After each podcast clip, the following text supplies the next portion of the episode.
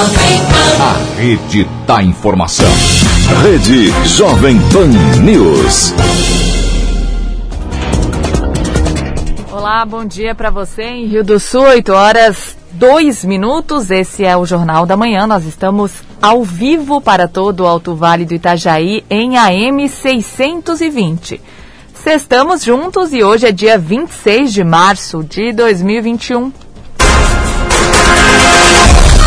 Você confere no Jornal da Manhã de hoje, FECAM espera que representante da vacina Sputnik envie ainda nesta semana documentação de contratualização de compra. Julgamento do governador de Santa Catarina hoje é baseado na compra de 200 respiradores. Plano diretor de agronômica passa por revisões. Creche Central será inaugurada no dia 15 de abril em Rio do Sul. A MAVE continua no processo para implantação do Parque de Resíduos Sólidos. Em Presidente Getúlio, família que realizou festa com 200 jovens em sítio é proibida de realizar novos eventos. Quase 2 milhões de reais são retirados através de PIX de 10 contas bancárias da Prefeitura de Imbuia. E ainda a região da Cebola registra mais três mortes por Covid-19. Está no ar o Jornal da Manhã, na Jovem Pan News Difusora, a rede da informação. Na Jovem Pan News Difusora, direto da redação. 8 e 4, neste momento vamos à redação. Cristiane Faustino tem informações de trânsito e polícia. Olá, Cris, bom dia. Bom dia, Kelly. Bom dia também para os nossos ouvintes. A Prefeitura de Imbuia, através do Departamento Jurídico, confirma a retirada de 1 milhão e 900 mil reais através de PIX de 10 contas bancárias do município. O crime foi comunicado ao, ao, executivo pelo setor de segurança do Banco do Brasil. Após o boletim de ocorrência, as senhas foram alteradas. O crime será investigado pela Polícia Federal. A Prefeitura de Imbuia já enviou um ofício ao Banco do Brasil para tentar restituir os valores. Proprietários de um sítio localizado no Alto Vale do Itajaí foram impedidos de realizar festas, confraternizações ou qualquer evento social com o descumprimento das medidas sanitárias impostas em decorrência da pandemia causada pela Covid-19. A tutela de urgência foi deferida pelo juízo da vara única da comarca de Presidente Getúlio. Segundo a ação civil pública ajuizada pelo Ministério Público, em janeiro deste ano, uma festa foi organizada na propriedade. No local teriam comparecido cerca de 200 pessoas, na maioria jovens, com idade inferior a 18 anos, e nenhum dos participantes teria utilizado máscara ou respeitado o distanciamento social, em desacordo com as normas legais estatais e municipais. A Polícia Militar, o Conselho Municipal de Saúde e a Vigilância Sanitária Municipal vão adotar as providências necessárias de fiscalização e, cumpri e cumprimento da ordem, com o envio imediato de relatórios sobre eventuais incidentes constatados no local. Em caso de descumprimento, a multa prevista é de 25 mil reais. Nesta quinta-feira, em Rondas, no Parque Rariobos, em Rio do Sul, a Polícia Militar abordou um adolescente e uma mulher. A guarnição, ao realizar consulta ao banco de dados, verificou que o adolescente possuía mandado de busca e apreensão em aberto. Além disso, durante o atendimento da ocorrência, a mulher passou a desacatar a guarnição. Com isso, ambos foram encaminhados até a delegacia de Polícia Civil. E na noite passada, em Buia, a Polícia Militar foi informada que havia uma festa com uso de som automotivo causando perturbação. No local, além do som, foram flagradas nove pessoas reunidas, sem máscaras e sem respeitar o distanciamento. Durante buscas pessoais, um homem resistiu, desobedeceu às ordens e foi necessário o uso de força física. Em um carro foi localizada uma espingarda e munições. Com informações dos órgãos de segurança pública, direto da redação Cristiane Faustino. Jornalismo com responsabilidade. Informações direto da redação.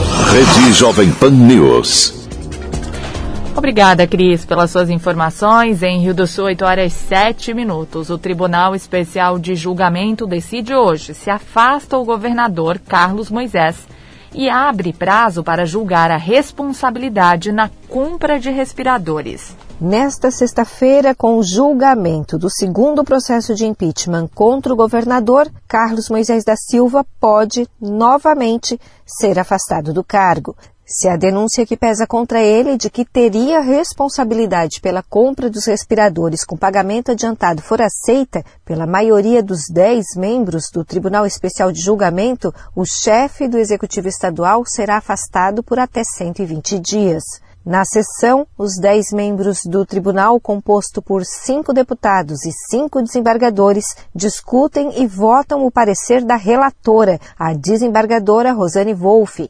No parecer, a magistrada recomendará o acatamento ou o arquivamento da denúncia contra o governador. Caso o parecer da desembargadora recomende a aceitação da denúncia e esse parecer tenha seis dos dez votos favoráveis, Moisés será afastado temporariamente enquanto aguarda julgamento final. Em qualquer outro cenário, a denúncia será arquivada e o caso encerrado. O Tribunal Especial apura a participação do chefe do Poder Executivo na compra dos 200 respiradores artificiais junto à Veigamed, com pagamento antecipado de 33 milhões de reais em março do ano passado. Os equipamentos nunca foram entregues e o Estado ainda não recuperou o montante pago à empresa. A sessão, que inicia às 9 horas da manhã, tem previsão de ser extensa, segundo antecipa o juiz auxiliar da presidência do Tribunal de Justiça, Cláudio Eduardo Regis de Figueiredo e Silva. Esse segundo processo de impeachment, ele é bem mais complexo do que o primeiro, que envolvia apenas questões de direito. Né? Na primeira sessão, passou de duas da manhã. A segunda denúncia é muito mais extensa, envolve muitos outros elementos. É, a gente não tem como impedir, como cercear os jogadores de exporem seus argumentos. Então, é, realmente a gente está contando né, e preparado para que a sessão seja longa. Em virtude das medidas restritivas adotadas nesse momento crítico da pandemia no Estado, a sessão do Tribunal Especial de Julgamento será exclusivamente por teleconferência e transmitida pelos canais oficiais da Assembleia Legislativa. No mês de fevereiro, quando foi marcada essa sessão, já foi prevista a possibilidade de agravamento da situação da pandemia. Era algo que já estava se desenhando naquela época, né? E infelizmente isso se confirmou, né? A situação sanitária do estado piorou bastante. Nós temos inclusive um, um decreto do, do governo restringindo qualquer tipo de aglomeração e a gente não teria como é, realizar essa atividade que, que naturalmente reúne profissionais, é, advogados, é, juízes, né, desembargadores, deputados, assessoria e principalmente profissionais de imprensa, né, sem poder assegurar a segurança de todos. Então, a, a maneira mais ade adequada foi justamente essa, essa realização é, por videoconferência, é, onde todos os catarinenses podem acompanhar pela internet, pela televisão, afinal, né, já foi feita assim a primeira sessão também, fica assegurada a total transparência do procedimento. Na sessão, após a leitura do parecer da desembargadora Rosane Wolff, os advogados que representam os autores da denúncia e o denunciado terão prazo de 15 minutos cada para manifestação oral, se eles quiserem. O juiz auxiliar da presidência do Tribunal de Justiça, Cláudio Eduardo Regis de Figueiredo e Silva, destaca que documentos que surgiram nos últimos meses foram juntados a esse processo de impeachment, mas o inquérito do Superior Tribunal de Justiça segue em segredo. Alguns documentos foram trazidos, sim, pelas partes, mas também o inquérito que corre no STJ não foi autorizada o seu compartilhamento pelo ministro que conduz o caso no STJ. E tem novas diligências em andamento, o STJ não autorizou esse compartilhamento das provas. Depois do voto da relatora, o Tribunal de Julgamento passa a discussão e votação do parecer da desembargadora Rosane Wolff. Votam pela ordem de antiguidade a desembargadora Sônia Schmitz, o deputado Marcos Vieira, o desembargador Roberto Pacheco, o deputado José Milton Schaeffer, o desembargador Luiz Anelato, o deputado Valdir Cobalcini, a desembargadora Rosane Wolff que pode usar o espaço para reiterar o seu voto, o deputado Fabiano da Luz, o desembargador Luiz Forneroli e o deputado Laércio Schister. De Florianópolis, da Rede de Notícias Acaerte, Patrícia Gomes. E após a Assembleia Estadual, alguns professores optaram por paralisar as atividades presenciais e temporariamente migrarem para o sistema remoto. O coordenador do Cinti Regional de Rio do Sul, Lothar Vaz e Filho, afirma que a decisão busca preservar a saúde dos profissionais e dos alunos. Vamos ouvir. Tivemos mais uma Assembleia Estadual para tratar sobre a paralisação dos professores, que, é, como eu gosto de esclarecer, não é uma paralisação total das atividades, e sim uma migração para o sistema remoto de trabalho. E, em virtude assim ó, da, da situação que a gente se encontra aí da pandemia e do risco que os trabalhadores da educação estão correndo. E nesta assembleia de ontem, então, apesar do número não muito expressivo de trabalhadores paralisados, mas em virtude da necessidade que a gente percebe é, é, de pressionar o governo para que ele tome uma atitude para proteger os trabalhadores da educação, resolveu-se então numa votação nessa assembleia de ontem continuar com a paralisação pelo menos é, por enquanto, para então usar esta paralisação é, como uma forma de pressionar então o governo a, a, proteger os trabalhadores da educação ou pela vacinação, que a gente acha que deveríamos ser colocados num grupo prioritário para sermos vacinados, para podermos então atuar nas escolas de uma forma mais protegida, ou que o governo então é, permitisse que a gente passasse a trabalhar de forma remota uh, até que a situação então tivesse um controle mais adequado para a gente poder retornar então após isso para as aulas presenciais. Então, nesse sentido, a gente, na votação de ontem na Assembleia Estadual, resolveu-se então manter a paralisação, pelo menos temporariamente. Jovem Pan News. Rio do Sul.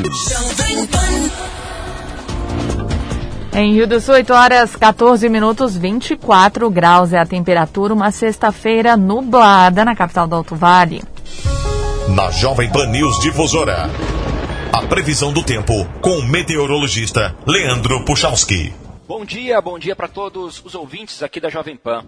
A semana vai terminando numa sexta-feira quente, com temperaturas, pessoal, que sobem agora nas próximas horas e com calor, né, que predomina ao longo já desse meio final da manhã para o período da tarde. Tem algo em torno aí dos 32 para 34 graus, para vocês terem ideia, na tarde de hoje tem um bom aquecimento. E claro, né, com o sol aparecendo, não predominando, porque tem momentos ele que acaba tendo a companhia das nuvens, mas o sol aparece e as temperaturas sobem. De uma maneira geral, esta é a nossa sexta-feira. Chances de a gente ter algumas pancadas de chuva no final do dia por causa desse calor? Até tem, pessoal, mas a possibilidade é pequena. Acontecendo vai ser mais nas cidades próximas do Rio Grande do Sul, porque é por lá, pelo estado vizinho, que a gente tem uma sexta-feira mais instável, tá?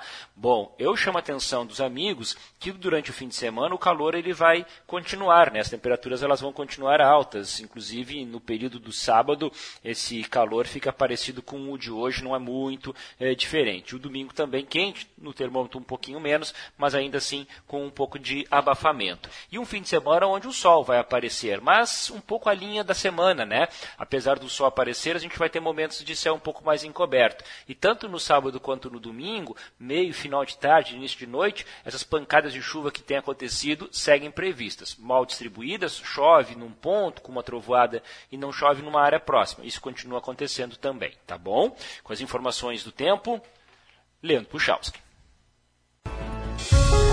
A previsão do tempo, ética e profissional. Aqui na Jovem Pan News Difusora. Em Rio do Sul, 8 e 16. Você confere instantes no Jornal da Manhã. FECAM espera que representante da vacina Sputnik envie ainda nesta semana a documentação de contratualização da compra. Também as informações do esporte com Ademir Caetano. Rede Jovem Pan News. Você já parou para pensar que a iluminação faz toda a diferença na sua decoração? Pensando nisso, a Elétrica Bom Pastor preparou ofertas para você economizar e acertar em cheio na iluminação dos seus ambientes. Lâmpada de LED 9 watts Tachibra por 4,95. Lâmpada tubular LED Tachibra de 20 watts por 12,90. Lâmpada de LED 12 watts Tachibra por 8,99. Todas elas com 3 anos de garantia. Promoções válidas enquanto durarem os estoques e para pagamento à vista. Elétrica Bom Pastor, qualidade e garantia com 18 anos de história no Alto Vale. Lojas em Rio do Sul e Presidente Getúlio. A Firmac está preparada para lhe atender com as mais diversas linhas de ferramentas, motosserras, acessórios e diversos tipos de equipamentos para uso pessoal e profissional. Além de vender grandes marcas, tem uma equipe qualificada que conhece do assunto e pode te ajudar na compra e na manutenção. Precisando de ferramentas, acessórios e muito mais? Venha para a Firmac, Alameda Aristiliano Ramos, telefone 3521 2100, 3521 2100. Ferramentas em geral é na Firmac. Giro Jovem Pan News Difusora. As principais notícias de Rio do Sul. Alto Vale e Santa Catarina. Conteúdo inteligente é aqui. Jovem Pan. Jovem Pan News Difusora. A rede da informação. Jovem Pan. O Brasil tem um dos maiores programas de alimentação escolar do mundo. E a bandeira do PENAI, o Programa Nacional de Alimentação Escolar, sempre foi a da alimentação saudável. Para dar ainda mais segurança às refeições durante a pandemia, o FNDE desenvolveu o Guia de Segurança Alimentar e Nutricional para Retorno às Aulas. Elaborado por especialistas em saúde e alimentação, o guia tem recomendações para todas as etapas da alimentação escolar: transporte, armazenamento, higienização, manipulação dos alimentos, o modo de servir, tudo foi adaptado à nova realidade. Alguns procedimentos mudaram, mas o carinho com que preparamos essas refeições será sempre o mesmo. Consulte o guia completo em fnde.gov.br. Ministério da Educação, Governo Federal, Pátria Amada Brasil. Durante toda a nossa programação, Ademir Caetano traz as mais atuais notícias do esporte. Acompanhe sempre e fique por dentro, sempre aqui na Rede da Informação. Rede Jovem Pan News. Estamos de volta em Rio do Sul, 8 horas 19 minutos. A Federação Catarinense de Municípios, a FECAM, espera que a empresa que representa a vacina Sputnik, imunizante russo contra a Covid-19, envie, ainda nesta semana, a documentação de contratualização de compra. De acordo com o consultor em saúde da FECAM, Jailson Lima da Silva, os pagamentos só serão efetuados quando as doses forem disponibilizadas e vistoriadas apesar da publicação de uma reportagem indicando que a empresa envolvida nas negociações não teria autorização para vender os imunizantes, o médico descarta o risco de prejuízos. Vamos ouvir. A mesma empresa que começou as tratativas com a Federação Catarinense dos Municípios é a que essa semana sentou com o governo do Espírito Santo, a exemplo que nós fizemos aqui. Todo movimento para catalisarmos a busca de alternativas em vacinas, ela se deu com a presença da OAB, Ministério Público, Tribunal de Contas e principalmente no menor custo de negociação de todo o país. Uma outra coisa importante é que assim, ó, nada foi pago. As vacinas só serão pagas se chegarem em território brasileiro após serem vistoriadas. Então não há nenhum prejuízo diferente dos respiradores que o governo do estado comprou, pagou adiantado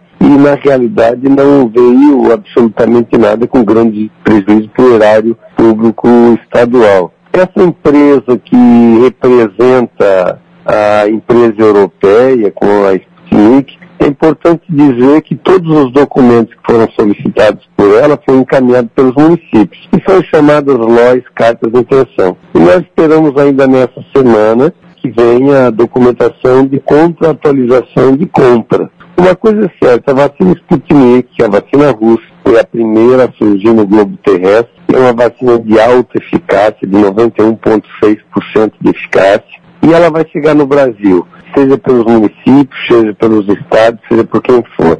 Então eu acho muito pouco provável que uma empresa que esteja rodando o país, sentando com diversos entes da federação no intuito de achar soluções para as vacinas, uma vez que o Ministério da Saúde não fornece o índice de vacinação suficiente, eles estão gastando um monte, andando pelo país afora, e só receberão seus dividendos e resultados se efetivamente colocarem as vacinas em território nacional. É importante ressaltar que eles operacionalizam com empresas do exterior não apenas as vacinas da Sputnik, mas também a AstraZeneca, e outras vacinas, como Sinovac e Sinopharm. E nós estamos muito tranquilos em relação aos encaminhamentos. Hoje o que emperra a chegada dessas doses eh, são os trâmites junto à Anvisa?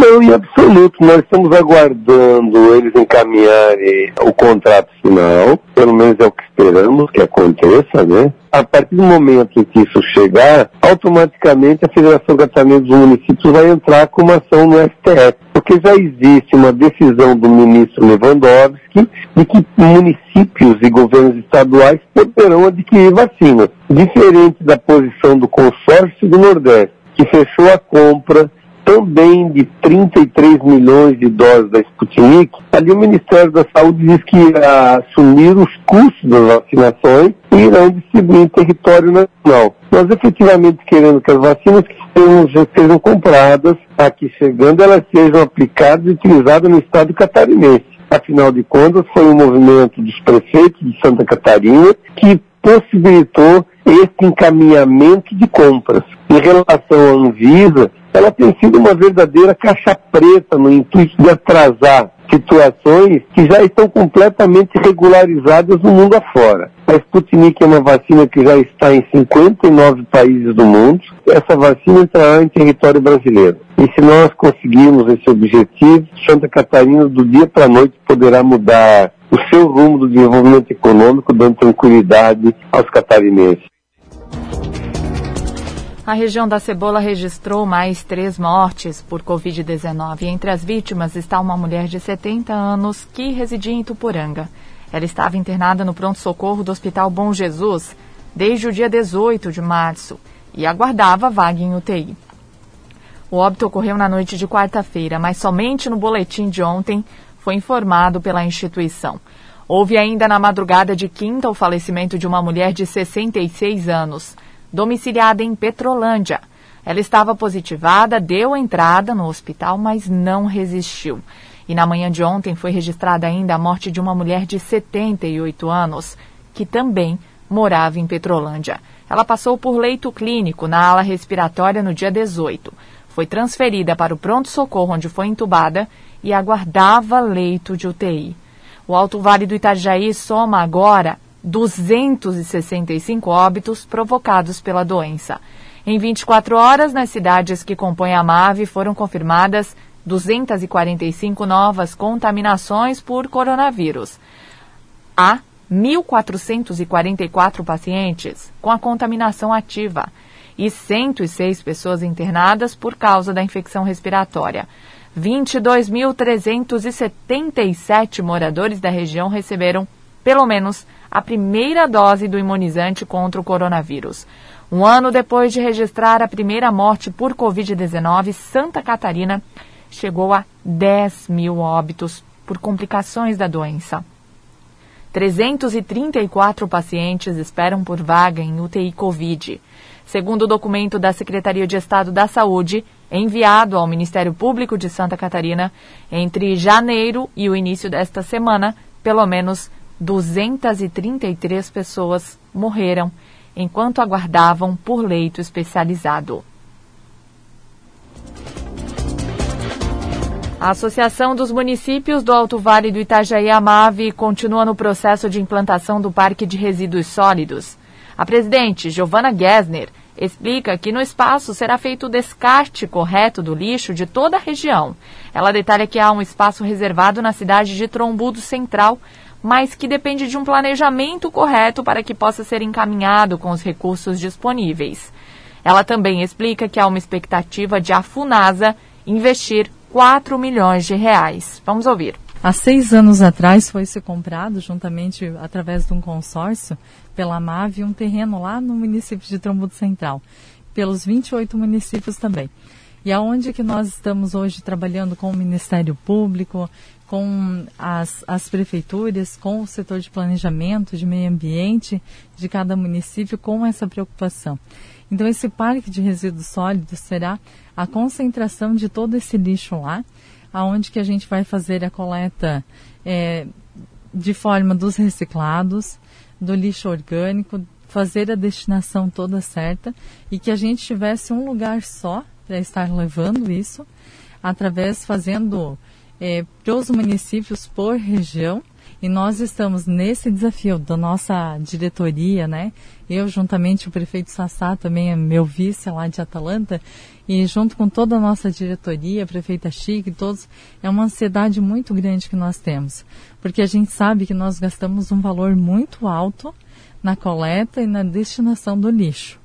Então, de a gente fazer tanto uma economia financeira e também de dar a forma legal, destinação legal, desse, desses lixos, né? Nós estivemos na Funasa, eu, o prefeito Sassá e também a nossa equipe técnica da Amávio, o Beto e o, o Gabriel, nós estivemos já buscando uma forma de fazer aquele projeto de uma forma mais econômica, mas também eficiente. Então, esse está sendo o desafio hoje, de fazer a questão de galpões, de é, balança, de controle, de tudo muito certo e de logística entre todos os municípios para que a gente possa atender as necessidades do meio ambiente e também do Ministério Público que tem nos cobrado um retorno sobre isso. A gente quer achar uma forma de, através do consórcio, a gente levar esse trabalho para todas as pessoas do nosso Alto Vale do Itajaí.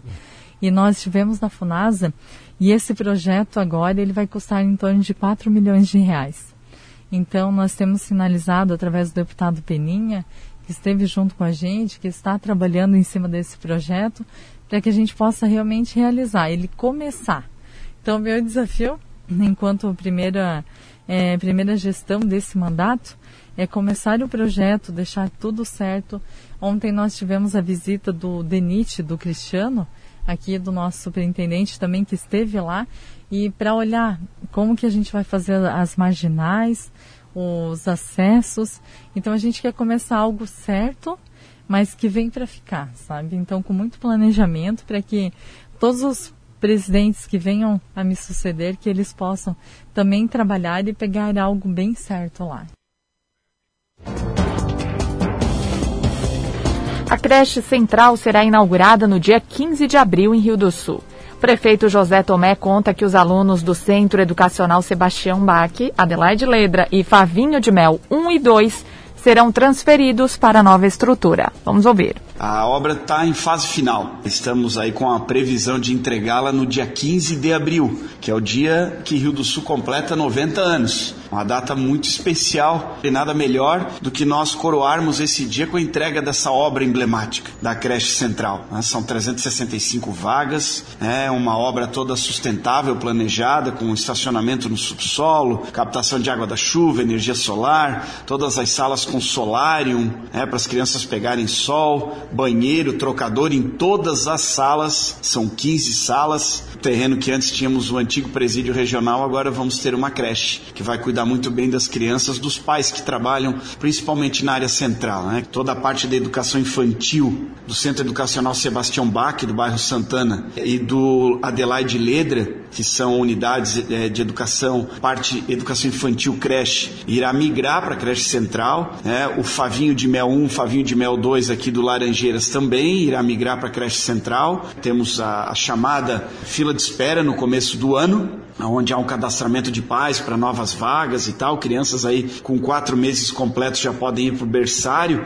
e todo esse processo já foi definido. Então são 360 novas vagas nessa estrutura, já preenchidas essas vagas, é, e estaremos fazendo a cerimônia é, dos 90 anos da cidade de Rio do Sul, no dia 15 de abril, que é uma quinta-feira, direto da creche central. Ou seja, não teremos palanque aqui na área central, até porque não pode as aglomerações, né? Infelizmente, devido ao Covid, não terá apresentações grandes, né? Artísticas, culturais, mas faremos uma solenidade, o hino nacional, o hino do município, algumas apresentações menores, é, com a presença de vocês da imprensa, vereadores e secretários de governo direto da creche central. Entre 9 e 9 e meia ainda a definir, com transmissão também pelas redes sociais. Então, cidadão que estará em casa num dia que é feriado municipal, nós estaremos estaremos transmitindo a solenidade dos 90 anos da cidade de Rio do Sul, direto da creche central, que em tese é uma simbologia de uma inauguração. Quero aqui destacar também que a Câmara de Vereadores aprovou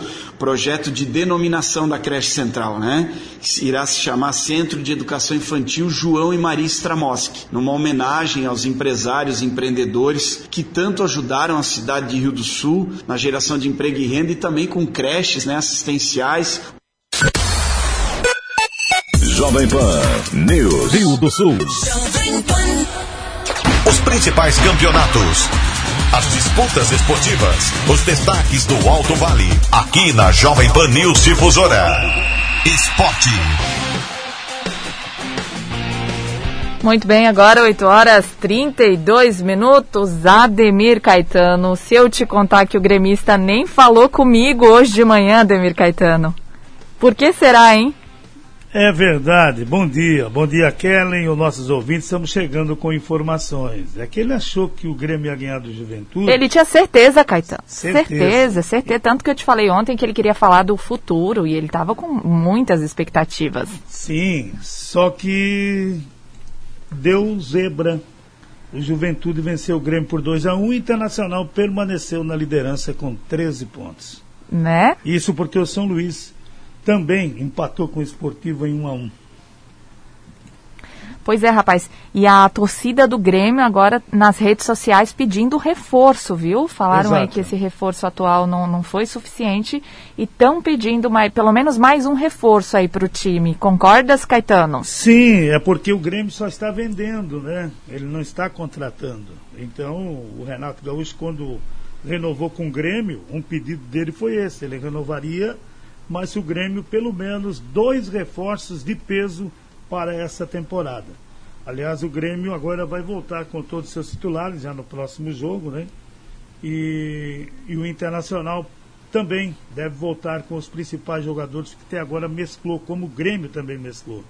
Então o Grêmio vai ter que contratar, porque está vendendo todo mundo, os melhores, né? E não contratou ninguém. Então agora o Renato diz, e pelo menos é que o presidente vai contratar dois jogadores, porque se ficar nesta como está aí, não vai chegar a lugar nenhum, né? Essa é a realidade. E a, a leitura, viu, o Caetano, que os torcedores fazem na- nas redes sociais é que os zagueiros reservas são fracos, que é preciso urgente contratar zagueiro. Exatamente, exatamente. E, e- e é verdade mesmo. Né? O- os dois zagueiros que estão atuando agora no, no, no Grêmio, eles são muito fracos. Eles não têm condições de ser reserva dos titulares. O Jeromel e o Kahneman, que jogam muito os dois, né? E, mas quando o Jeromel já está tempo sem jogar, ele está com uma lesão. E está jogando, ele está, às vezes botou, colocando Miranda, às vezes coloca outro, e não está funcionando juntamente com o Kahneman. Então, o que funcionou era o Jeromel e o Kahneman. Então, se um dos dois fica fora, como está o, o Jeromel bastante tempo, ele não tem um substituto à altura. E aí é começa a complicar a defesa da equipe do Grêmio. É, ele sempre está fazendo gol, mas sofre muito também. Essa é que é, é- que é a tendência, né? Então vamos ver agora, novo presidente, o Grêmio deve contratar os dois zagueiros aí, claro, para tirar a vaga do Jeromel e do Kahneman, é ruim. É, os dois estão jogando muito. Mas, pelo menos, quando um deles sai, tem um reserva altura. Essa é o, o que o Renato está pedindo. Pede mais um volante e também um centroavante para a equipe do Grêmio. Ainda bem que ele não pediu o time todo. Né? Ô Caetano, agora falando desse jogo de ontem, né, que foi a sexta rodada do, do Campeonato Gaúcho, o, o Grêmio fez um gol de costas, né? Foi um lance bem inusitado, mas levou aí a virada do Juventude em quatro minutos, Caetano. É, o, foi um gol, a gente pode dizer um gol sem querer, né? Não é verdade? O rapaz chutou pro gol e a bola desviou, enganou o goleiro e acabou e acabou entrando, né? Até isso aconteceu ontem com a equipe O do pessoal está dizendo que foi Léo. um gol insólito, insólito. É verdade. que é um ficou gol- para registro. Ele, o centroavante no fim deu uma entrevista, ele falou, olha, a bola bateu em mim e acabou entrando, mas é gol também, né? E pior que é mesmo, né? Ficou para registro, né? O, Ficou pra o único o gol do Grêmio ontem. Mas perdeu, né? Pois é, rapaz. A próxima rodada agora, já do Gauchão, nós teremos a partir de amanhã. A sétima, Brasil de Pelotas, lá no Bento Freitas contra o Internacional às 20 horas. Aí o restante dos jogos vão ocorrer no domingo. São José e Juventude às 20, Caxias e São Luís, Aimoré e Piranga, 22 horas tem Grêmio e Pelotas. E na segunda-feira, às 20 horas, o Esportivo contra a equipe do Novo Hamburgo. O Inter lidera com 13, o São Luís tem 11, Grêmio 10, um jogo a menos, Ipiranga tem 10 e o Caxias também com 10 pontos, o Caxias tem um jogo a menos, justamente é Caxias e Grêmio. O Juventude, o Aimoré com 9, Brasil de Pelotas 8, Pelotas 6, São José Esportivo com 4, Novo Hamburgo é o último, fez 3 pontos até este momento. Copa do Brasil ontem, o Porto Velho 0, Ferroviário 1, o, o, quem joga em casa teria que vencer e ainda o Ferroviário venceu fora e passou para a segunda fase. O Jaraguá e Manaus jogam hoje a partir das 15h30 e nós teremos ainda, já envolvendo a Copa do Brasil, amanhã, no mesmo horário, Goianésia e CRB. Hoje às 15h30, Ipiranga do Amapá e Santa Cruz. E fechando então os jogos, os jogos de ida. Ontem, a equipe do Havaí venceu Palmas fora por 1 a 0 e também passou para a segunda fase. Nós já temos os confrontos desta segunda fase, algumas equipes. Uma equipe jogará hoje, né? Justamente a equipe do Corinthians, é, às 21h30 contra a equipe do Retrô. Os outros confrontos ainda sem data e horários definidos. América Mineiro e Ferroviário, 4 de julho Cuiabá, ABC e Botafogo do Rio, CSA e Remo, Bahia contra Jaraguá ou Manaus, o, o Criciúma e Ponte Preta, Picos e Boa Vista, Havaí Futebol Clube Cascavel, Juazeirense e Volta Redonda, Vila Nova e Juventude, Joinville e Atlético Goianense, Vitória e Rio Branco do Espírito Santo, Paysandu enfrentando Goianésia ou CRB, Tombense e Vasco, Cianorte contra Ipiranga do Amapá Santa Cruz, Fortaleza e Ipiranga do Rio Grande do Sul, Luverdense e Bragantino, América de Natal e Cruzeiro e Curitiba e Operário do Paraná, os confrontos da segunda fase. Ontem nós tivemos o Campeonato Catarinense com mais uma rodada quinta. Ficou só um jogo aquele do Havaí, porque o Havaí jogou ontem na Copa do Brasil. O Havaí joga na ressacada às 21h30 no dia 7 contra o Joinville. Ontem, o Juventus de Aragua do Sul venceu o Figueirense por 3 a 2 e o Criciúma e o Brusque ficaram no 2 a 2 Sexta rodada. Amanhã, 16 horas, Ercílio Luz e Metropolitano. O, no domingo, 16, Marcílio Dias e Concórdia, Figueirense Chapecoense, Brusque e Juventus de Aragua do Sul, Próspera e Havaí e Joinville e Criciúma. Esse jogo acontece às 19 horas. A Chapecoense lidera com 12, Brusque tem 10, Juventus 9, Joinville 8, os quatro melhores. Marcílio Dias e Concórdia e Luz com 7, Havaí e Próspera com 6. O Havaí tem um jogo a menos, esse justamente contra o Joinville. Figueirense com 5, os dois últimos, Criciúma com 3. Um para a equipe do Metropolitano no campeonato. Segue paralisado o Campeonato Paulista, como também o Campeonato Mineiro. Ontem, aliás, o Campeonato Paranaense, o Maringá contra o Rio Branco nesse domingo, 16 horas. O jogo é válido pela quarta rodada. Eu volto logo mais dentro do Território Difusora que começa às 10 horas. Na sequência, tem opinião com Edson de Andrade. Ademir Caetano e as informações do esporte. Obrigada, Ademir Caetano. Em Rio do Sul, 8 horas 40 minutos.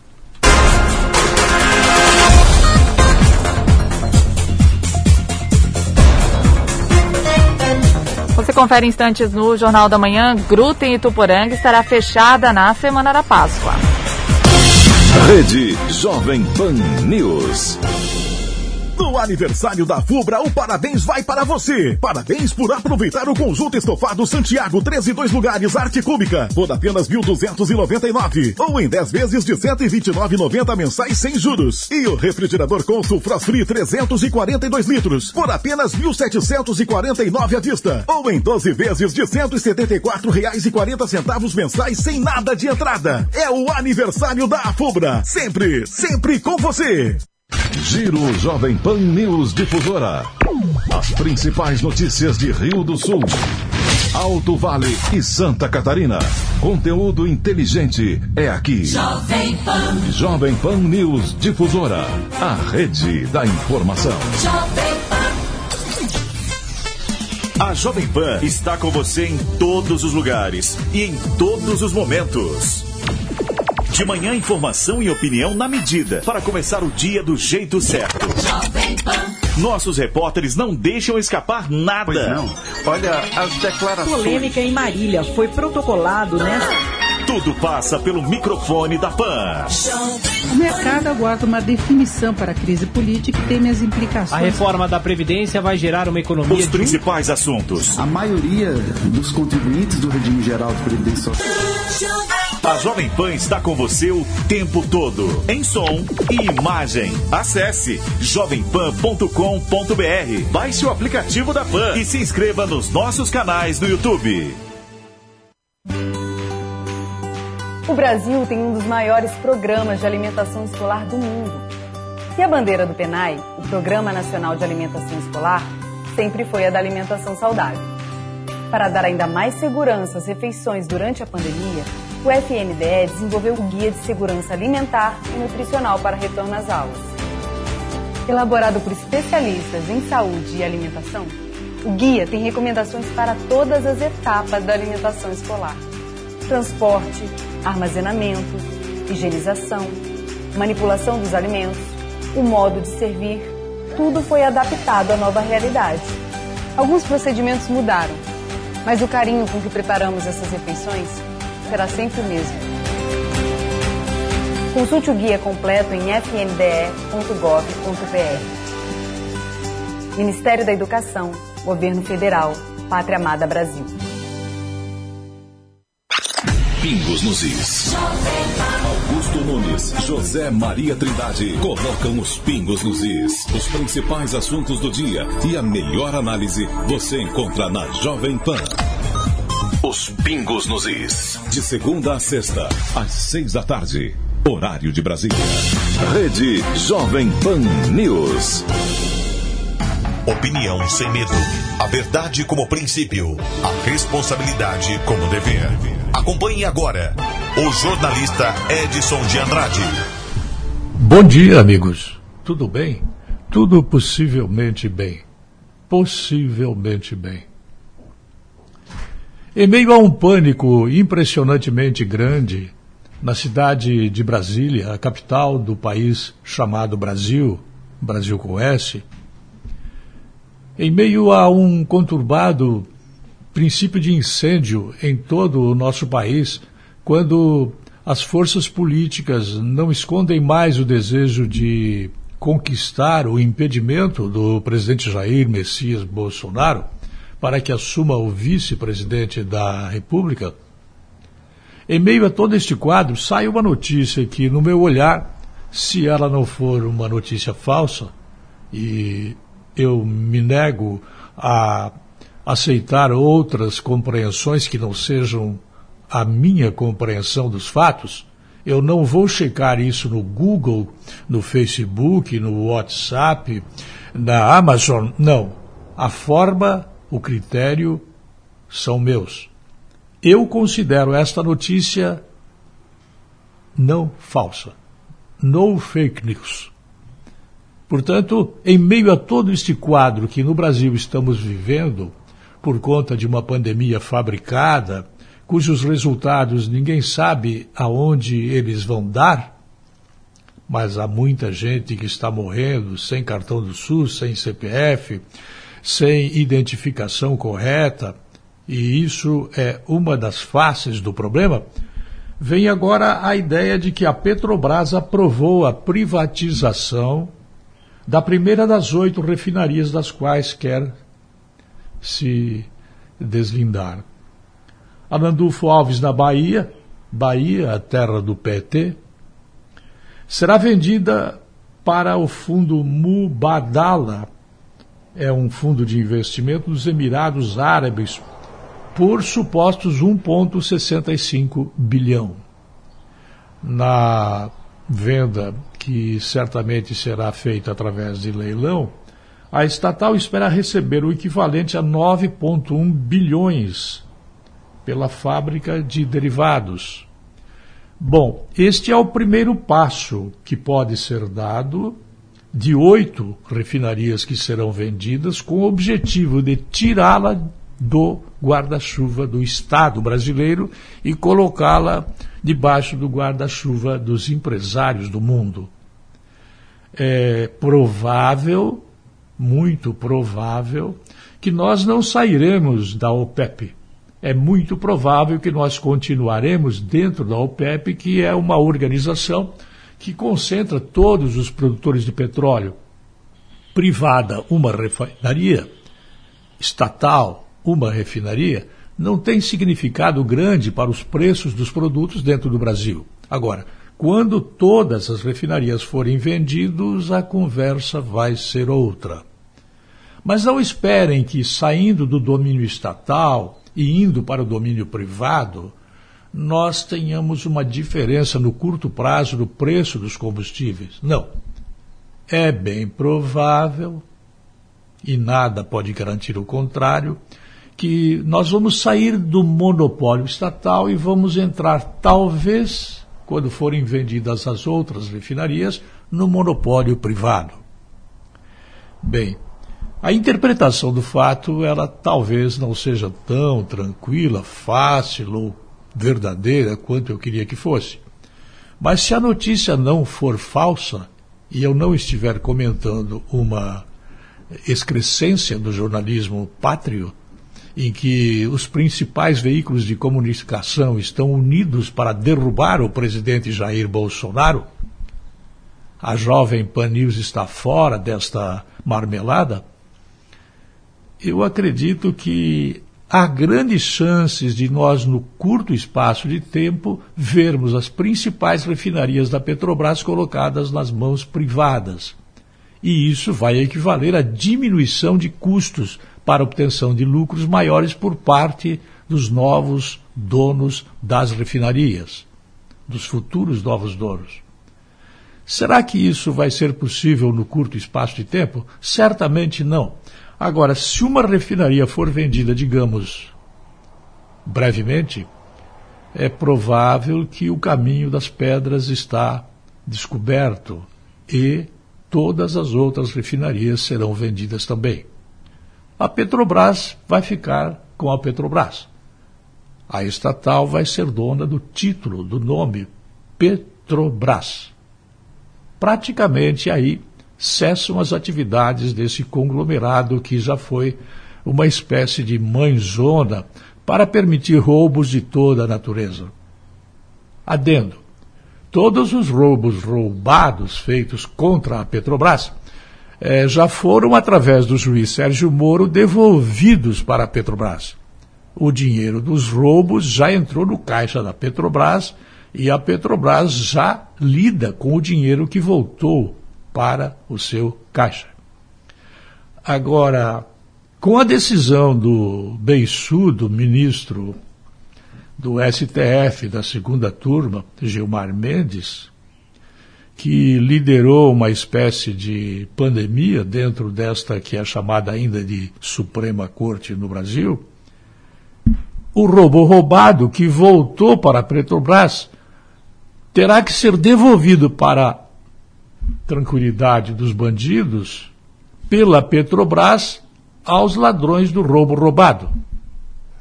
É uma história que parece ser coisa de doido, mas é exatamente isso que eu posso compreender da hermenêutica, da interpretação deste fato que causa uma angústia muito grande em todas as pessoas que gostam do Brasil verde e amarelo. O roubo roubado voltou para a Petrobras. A Petrobras já administra o dinheiro do roubo roubado. O roubo roubado agora vai ter que ser devolvido pela Petrobras aos ladrões. E essa Petrobras está sendo privatizada para que saia das mãos do Estado e entre nas mãos da iniciativa privada. Um belo circuito de desespero é, começa a se inscrever na cabeça das pessoas que têm um mínimo de neurônios falando por conta da memória de cada um de nós em nossa pátria chamada Brasil. Eu volto logo mais. A linha editorial da Jovem Pan News Difusora, através da opinião do jornalista Edson de Andrade. Jovem Pan News, Rio do Sul. 8h51, a Gruta Nossa Senhora de Lourdes, de Tuporanga, não receberá visita de fiéis na Semana Santa. Pelo segundo ano consecutivo, a decisão é manter fechada como medida de prevenção. O pároco da paróquia Santo Estevão, Frei Evandro, explica que o local ficará fechado no período de 26 de março a 5 de abril. Todos os anos, a gruta recebe centenas de fiéis principalmente na Sexta-feira da Paixão. Poderíamos até fazer algo com controle, mas não temos o controle todo da gruta. A gruta, se todo mundo pôr a mão nos ferros até lá em cima e limpar toda hora, nós não vamos ter condição de ter um controle grande dessa situação que nós estamos vivendo num momento tão duro aqui na nossa região, com essa questão da pandemia. Então, achamos por bem né, todas as grutas que fazem parte aqui da nossa paróquia, inclusive uh, de Petrolândia, Atalanta e Chapadão, as paróquias fazem parte, as grutas todas, a gente pediria essa compreensão nesse tempo de pandemia, da gente mantê-las fechadas. Tá? Então a gente vai com dor, claro, que a gente sabe que é um momento de Semana Santa, o pessoal tem um costume tão bonito, eu espero que não perca esse costume, apesar disso, né? De sempre fazer a sua caminhada, fazer o seu momento penitencial, um momento tão bonito e próprio para essa Semana Santa que todo mundo sempre tem esse costume de fazer. Então a gente pede essa compreensão, faça sua penitência, só que não vamos estar abrindo a gruta por causa da aglomeração de tanta gente que possa estar passando aí e com essa situação do Covid está muito complicado abrirmos. Então no dia 26, final do dia 26, na sexta-feira à tarde, a prefeitura vai colocar um cartaz ali também, né? É, com essa parceria juntamente com a igreja, de que a gruta vai ficar fechada, então, até a segunda-feira após a Páscoa, dia 5 de abril. Então, quer ser percurso que muita gente se aglomera lá. Então, a gente não quer aglomeração. Então, por isso, nesse tempo, ela vai ficar fechada. Então, 26 de março, sexta agora à noite, até na segunda-feira do dia 5 de abril ela vai ficar fechada. A gente já está conversando com todas as prefeituras, infelizmente a gente tem quatro prefeituras, é mais difícil o diálogo tem que ser feito com cada uma, né? Estando aqui em Tuporanga agora, acabando de conversar aqui com o prefeito aqui, já em diálogo com Petrolândia, a gente já teve contato, já teve contato também com Chapadão do Lajado, a Talan também vão entrar em contato, já querem também deixar isso tudo muito claro. Nós vamos seguir aquilo que o governador nos deixou, né? Os 25%, sei que é difícil controlar, mas cada comunidade vai ter que fazer o seu controle. Peço a compreensão que cada comunidade celebre também, mesmo que seja o culto, que daí não vai tumultuar tudo nos centros. Então, se cada comunidade fizer bem feitinha, as coisas vão se realizar da melhor maneira possível. A gente já mandou também para todas as lideranças, já faz uma semana, o que veio da CNBB, dos bispos e também uma orientação própria nossa. Não se faz nenhum tipo de procissão, não é procissão nenhuma. Nós não vamos entrar em procissão com os ramos, os ramos já vão ficar no lugar, cada um traz o seu na sua mão, não passa para outro, segura cada um o seu. A gente abençoa os ramos no banco, eles não saem do banco, entram na igreja, passa álcool gel e fica no banco com máscara, né? Obedecendo tudo que for possível e também aí serão benzidos então no seu local. Então.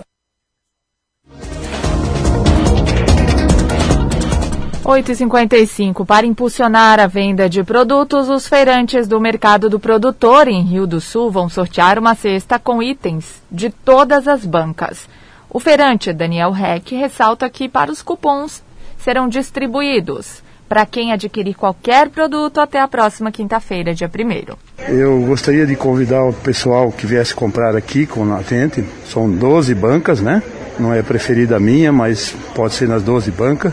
Comprando o produto aqui na feira, vai ter um cupom, começa de hoje até na quinta-feira que vem, né? Comprando aqui nas bancas, ganha um cupom para concorrer à cesta de, da Páscoa, né?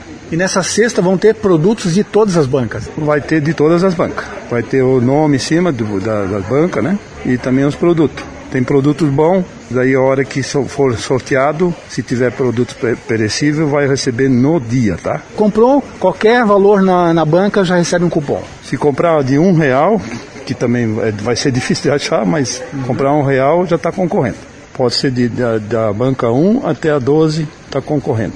E aí vai ser feito no dia primeiro, qual hora? Depois das 16 horas. E se a pessoa não tiver aqui, ela vai ser comunicada porque ali tem um telefone para contato, vocês vão entrar em contato com o ganhador, né? Tem um local de botar o número de telefone, tem o um nome, né? Uhum. A gente faz questão que a pessoa venha adquirir aqui no local.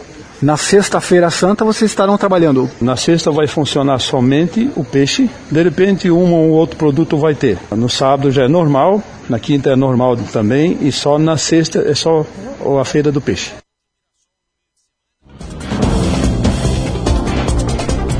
Oito e Um morador do bairro Barragem, em Rio do Sul, Vilmar, reclama da falta de manutenção nas ruas. Vilmar Dias, o nome dele. Ele relata que desde o ano passado não recebem, os moradores não recebem atenção por parte da Secretaria de Obras.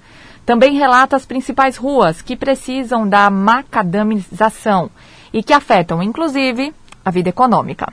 Então, toda vez que o caminhão desce, ele desce pela Ari Bonifácio Berry, é, chacoalha para tudo quanto é lado, tem uma creche da vovó Belinha bem em cima o pessoal já começa a ouvir o barulho dali, porque como tem grade de, de lote de peça dentro, vai batendo no baú e dando barulho, barulho para tu quanto é lado. E para sair é a mesma coisa. Ele sobe pela Helmut Cask, chega no top, se ele não erguer o truque, o caminhão não sobe, simples assim. Foi em dezembro de 2020, a pedido nosso e, e dos moradores aqui, de tanta pedir, eles vieram fazer a manutenção. Sendo que fizeram a manutenção, na mesma noite deu aquela enxurrada, aquela chuvarada, todo o material que eles colocaram foi embora dinheiro jogado fora. E daí então até agora, todo semana, todo mês eu peço e, e falo que vem, vem, Tomé promete que vem, nunca aparece, tem a pandemia, a gente sabe, reconhece que é um problema, só que não dá de esquecer do resto da cidade, de, de manter o que está funcionando, né? Helmut Kesk e a Ari Bonifácio Berry. Como é que está o estado dessas ruas? Tá vala para tudo quanto é lado, aquelas lombadas onde os carros começam a patinar, onde eles colocaram um material, não sei se muito fraco, mole, os carros chegam no top, começa a patinar aquelas lombadas e desse jeito. De acordo com a secretária de Obras, Adriana Ramos, as obras no loteamento Liberdade devem acontecer a partir do final da próxima semana. Para os próximos dias, de acordo com ela, os trabalhos serão focados na manutenção da Serra Canoas. Agora são 8h59 e assim encerramos o Jornal da Manhã da Jovem Pan News Difusora. Apresentação Kelly Alves, produção central de jornalismo do Grupo de Comunicação Difusora. Direção executiva Humberto Wolff de Andrade, diretor-geral e jornalista responsável Edson de Andrade. As informações desta edição podem ser conferidas no portal gcd.com.br e também no aplicativo GCD Play. Uma boa sexta-feira, um excelente fim de semana. Fique agora com o Jornal da Manhã Nacional, parte 2.